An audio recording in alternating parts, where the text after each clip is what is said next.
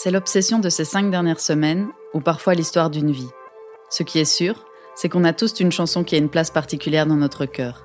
Même un moment précis dans cette chanson qui nous démarre une tachycardie ou qui carrément nous fait manquer quelques battements.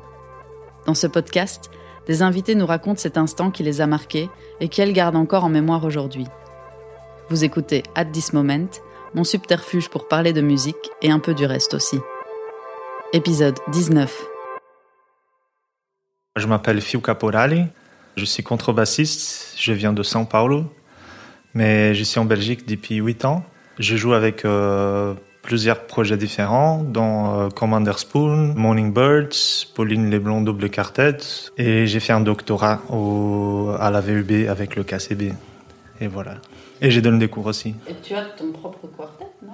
Bah, J'ai un quintet, mais euh, on a un concert par an donc ça existe euh, quand ça existe. Moi, je commençais à jouer la basse électrique, en fait, quand j'avais 12 ans. Et c'était pour jouer un peu les morceaux qu'on aimait bien écouter euh, avec les copains quand on faisait du skate. Donc c'était plutôt du rock, euh, Nirvana, ou aussi avec des trucs un peu punk. Et puis petit à petit, je, je me suis passionné par l'instrument et les possibilités. Je commençais à, Enfin, ma maman aussi, elle écoutait beaucoup de musique brésilienne à la maison, des trucs que je, ne voulais pas trop jouer. Je disais non, ça c'est une musique des vieux. Et finalement, c'était les trucs que j'ai joué les plus euh, au fur de la mesure. J'avais quoi? J'avais 17 ans quand j'ai eu la possibilité d'acheter une contrebasse. Et j'avais un chouette prof qui, qui, qui l'a préparé un peu pour moi et qui disait vas-y, je pense que ça, ça, ça, ça t'ira bien et tout. Donc j'ai pris l'instrument et j'ai commencé à jouer comme ça. J'ai eu des notions avec, euh, avec ces profs-là. C'est une école euh, à São Paulo qui s'appelle l'Universidade Livre de Música. C'est, enfin, c'est une université, mais c'est pas un diplôme euh, officiel. Mais c'était quand même un cours de, de six ans avec euh, plusieurs sujets différents et tout. C'était aussi une école où il y avait genre, des gens de 12 ans et des gens de 30 ans. C'était vraiment toutes les générations et du coup, c'était hyper inspirant de voir déjà les plus expérients qui jouaient un peu partout, qui, étaient vraiment des pros, et puis les, gens au niveau intermédiaire, mais qui, avaient quand même les contacts. Des fois, on avait combo avec ces gens aussi, donc euh, il avait un chouette partage. Cette époque-là était hyper inspirant. Et du coup, c'était là que je me suis mis à la contrebasse. Et juste, enfin, à part cette, euh, cette notion que j'ai eue avec, euh, avec ces profs, c'était genre jouer et survivre un peu. Et après, plus tard, quand j'ai commencé mon bachelier, j'ai eu des vrais cours avec euh, une vraie école euh, pour corriger toute la technique, tous les problèmes et tout ça. Et, euh, et après le, Brésil, tu es venu direct en Belgique? Bah, Quand j'ai terminé mon, mon bachelier, j'avais juste envie de vacances et de profiter un peu, de, de respirer un peu. Donc, euh, avec un copain batteur, on a décidé d'essayer d'aller à New York pour checker un peu la scène et tout ça. Mais deux jeunes qui viennent de finir leur, leur école, on n'a pas eu le visa. Parce qu'ils enfin, ils se méfiaient qu'on allait rester. C'était pas du tout l'idée, mais bon. Donc, euh, on a pris cette énergie, on, a, on, est, on est allé à Londres. Donc, justement, à Londres, je me suis dit, bah, tant que je vais en Europe, je vais essayer de, de m'acheter une, une bonne contrebasse. Parce qu'avant, j'avais euh, qu'une basse chinoise qui était bien réglée, correct. J'ai fait des enregistrements avec, ça sonnait, mais c'était pas ouf. Donc pour moi, c'était un pas quand même important d'avoir un bon instrument. J'ai pris une basse allemande de 19... non, 1890. Donc c'est une petite vieille euh, assez sensible à la météo, l'humidité et tout ça, mais... C'est toujours celle avec laquelle tu joues maintenant? Ouais. Mais maintenant, j'en ai une deuxième. Et du coup, j'essaye de choisir par rapport euh, à l'humidité et la météo. déjà, je savais pas que par exemple, c'était plus difficile euh, en, Amérique de trouver euh, des bons instruments bah, Disons que euh, la plupart d'instruments viennent de l'Europe pour la tradition des constructions des luthiers. Là-bas, il y a des bons luthiers, mais si tu demandes qu'ils construisent un instrument nouveau, ça, coûte beaucoup d'argent. Et même un instrument d'étudiant, là-bas, ça coûte beaucoup en venant de l'Europe parce qu'il y a tous les taxes et aussi le voyage. Donc c'est moins cher de s'acheter un ticket d'avion et d'aller chercher soi-même. Donc je me suis dit bah ça vaut pour ça. Donc j'ai suis resté trois mois à Londres. J'ai fait, enfin on était dans une école d'anglais juste pour euh, un peu avoir le contact avec des gens pour pas traîner tout le temps sans, sans rien faire. Et donc j'ai trouvé cet instrument là-bas. Et là-bas, c'était un déclic de se dire, putain, mais euh, enfin, à l'époque, en Europe, de se dire, bah, enfin, l'histoire d'éducation, l'histoire de, de, de, je veux pas, enfin, je dis pas de facilité de vie, mais pour moi, c'était, il y avait beaucoup de facilité dans le genre, dans le sens où tu arrives à l'arrêt de bus et tu sais quand le bus va passer, dans combien de temps, et ces genres d'histoires, ou, même au niveau des santé, par rapport au Brésil, euh, les assurances et tout ça, tout avait l'air plus facile. Et là, je me suis rendu compte que c'est pas que c'est plus facile, c'est juste un peu plus juste par rapport à, d'autres réalités. Et aussi au niveau de juste aussi d'efforts de, musiciens, parce que nous on, met beaucoup de temps, beaucoup d'énergie à faire les projets, à essayer de faire marcher et tout ça. Et là-bas, j'ai l'impression que pour avoir le même résultat, il faut faire 10 000 fois plus d'efforts. Et un bout d'un moment, euh, les projets, ils, ils sont morts à cause de ça. Parce qu'il y a une limite enfin, de possibilités, un limite de budget, un limite de, de, ce qu'on peut faire avec, euh, avec les contextes. Et du coup, euh, après ça, je me suis dit, ben, en fait, je vais essayer de, de, de faire ma vie par ici. Donc avec ma copine, on a décidé, ok, on va essayer de, partir. On a fait des examens d'entrée un peu partout. On a décidé de faire trois. donc euh, j'ai fait Paris, Lausanne et, et, Bruxelles. Et on a tous les deux réussi ici, donc c'était ok, on y va.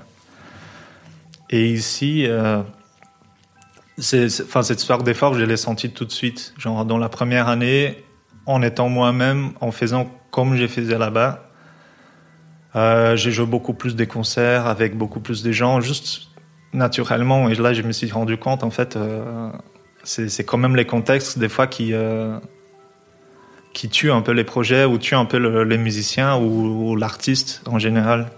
C'est sûr que pour d'autres pour d'autres métiers, c'est pareil, mais en tout cas, dans le niveau des l'arts, j'ai les sentis assez forts. Les morceaux que j'ai choisis, c'est My Funny Valentine et c'est la version de Chet Baker. Et j'ai beaucoup hésité entre ça et beaucoup d'autres choses. Mais j'ai revenu toujours sur ça. Et c'était un peu comment, comment je l'écoutais. Parce que c'était un des disques que j'avais dans la voiture à São Paulo. Et là-bas, on prend beaucoup de trafic, donc on a beaucoup de temps pour euh, écouter de la musique. Et du coup, c'était un des disques où, quand je savais pas quoi écouter, j'essayais des trucs et je revenais toujours sur ce disque de Chet Baker. C'est un disque, euh, c'est Chet Baker Sings de 54. Je pense que c'est les premiers disques où euh, il, chantait des chansons et c'est un disque assez simple en fait. Dans la démarche, je sens qu'il n'y a pas trop de, de concepts ou de recherche ou quoi. C'est juste des belles mélodies avec des beaux accords très euh, des versions assez courtes et assez directes. Ces morceaux-là, il fait même pas plus que trois minutes. C'est vraiment le thème bien chanté avec enfin une belle interprétation, beaucoup d'émotions. Et moi, j'ai tellement écouté ça dans la voiture. enfin, c'est un peu, c'est un peu le, les coups de cœur qu'on m'a, suivi pendant des années, quoi. Moi, enfin, j'essaye toujours d'écouter des nouveaux trucs, euh, de checker aussi la musique des copains ou des nouvelles choses, mais il a toujours genre, euh, disons une dizaine de, disques que j'ai si grandi avec, que j'y reviens toujours parce que euh, c'est un peu la base. My funny Valentine. Sweet comic Valentine, you make me smile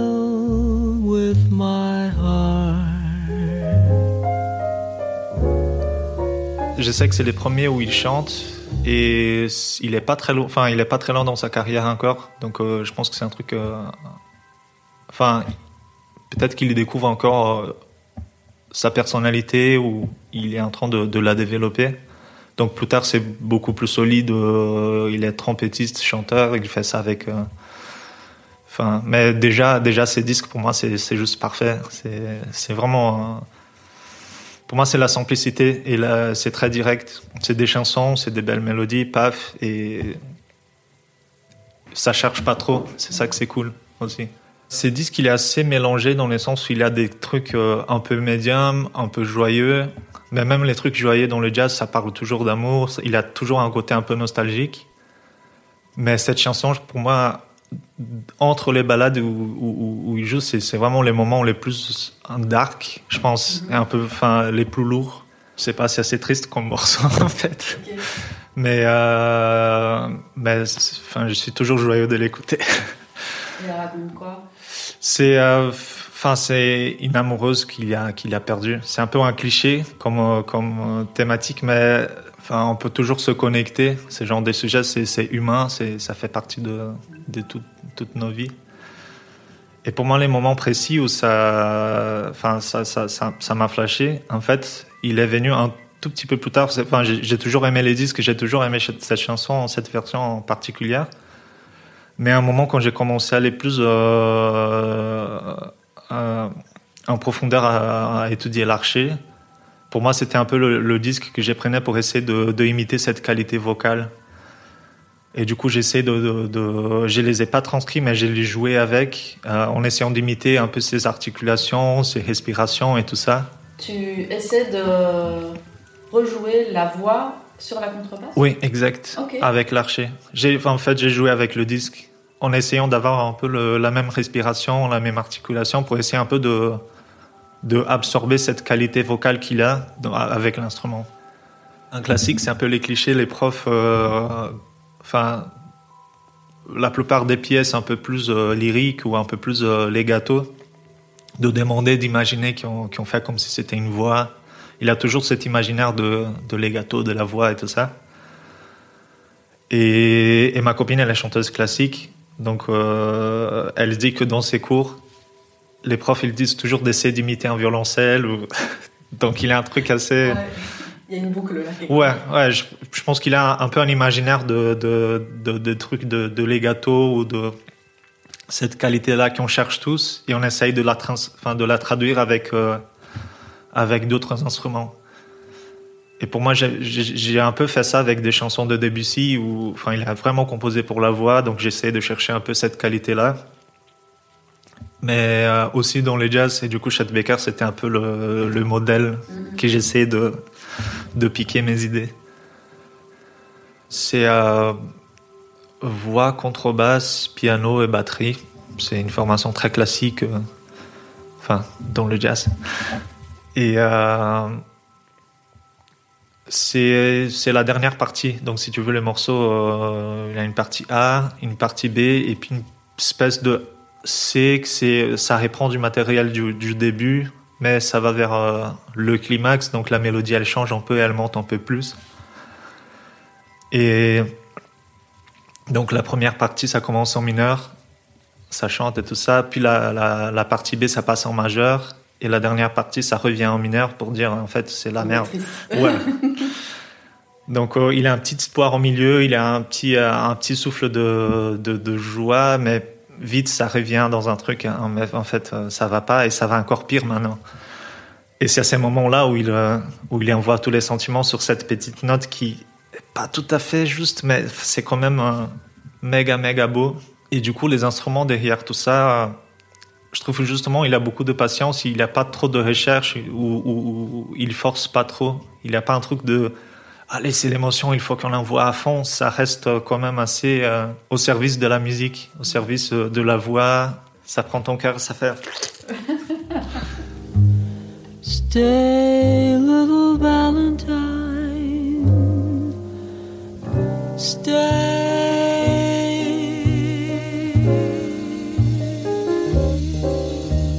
C'est vraiment, c'est vraiment léger, mais il n'a pas tout à fait méga juste. Et ça, j'ai remarqué vraiment quand j'essayais de la jouer. Je disais, bah, j'essaie d'être juste, mais si je veux être avec lui, il faut descendre un tout petit peu, tu vois. Et du coup, c'est vraiment ça qui traduit un peu l'angoisse de la, du morceau.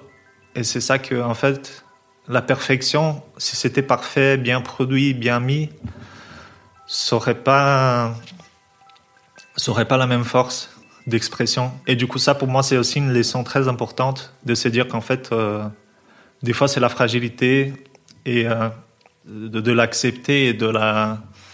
Si ça vient honnêtement, c'est ce qu'il faut, quoi.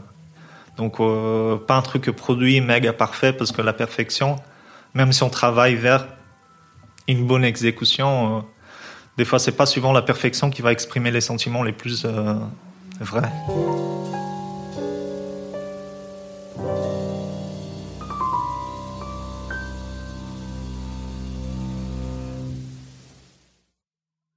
Enfin, je pense que les gens, ils reviennent de plus en plus vers ça. Genre, il a des morceaux méga produits, même dans la pop et tout ça, mais il y a quand même des gens qui, qui enregistrent dans leur salon et, et ça sonne trop bien, même si il a des petits problèmes. Enfin, des fois, j'ai l'impression que les gens qui n'ont pas trop étudié la musique à fond, ils respectent pas les fonctions qu'on apprend, euh, dominant, subdominant, tonique et tout ça, mais en même temps, c'est presque comme marcher dans une maison et à la place de passer par la porte, tu passes par la fenêtre ou tu passes par les murs et tu t'en fous. Et en fait, c'est assez cool comme univers aussi.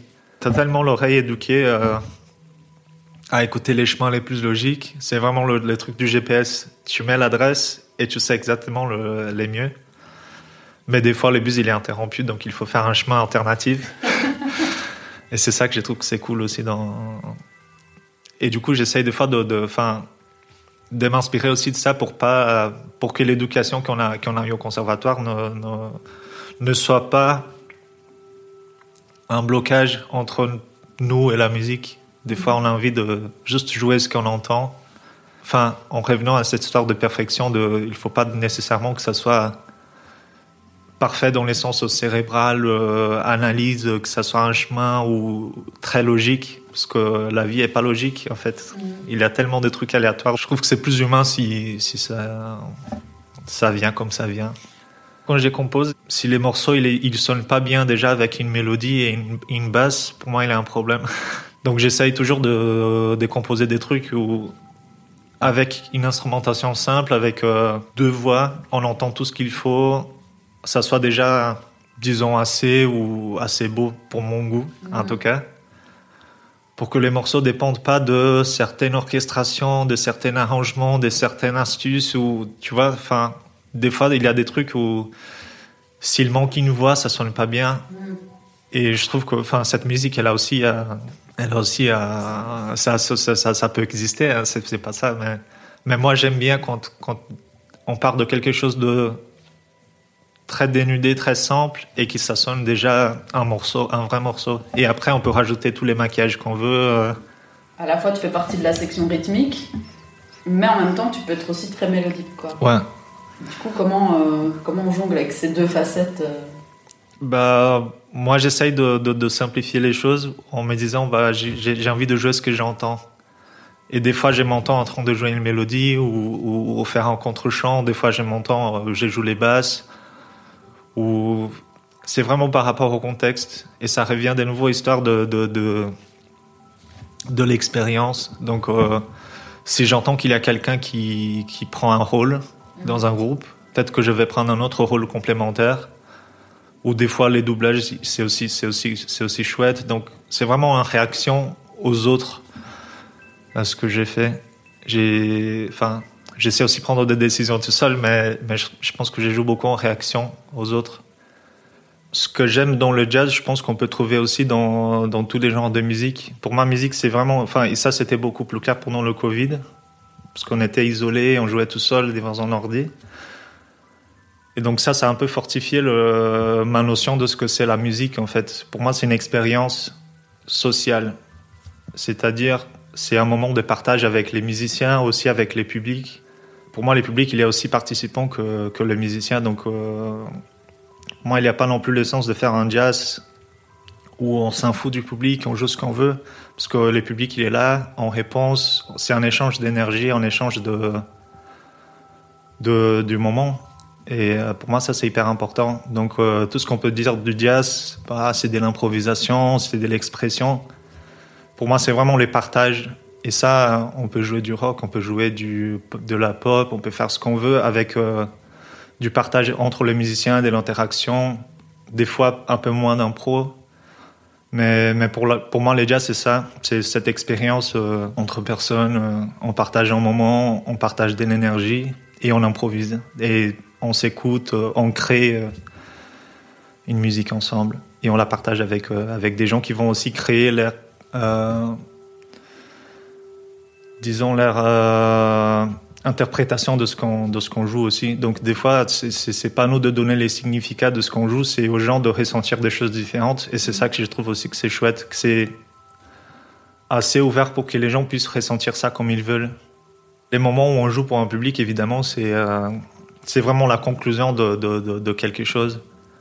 Mais derrière tout ça, j'aime bien, euh, j'aime bien répéter et, euh, enfin, de, discuter des arrangements, discuter des idées, essayer des grooves différents, essayer de, des façons différentes de faire les choses.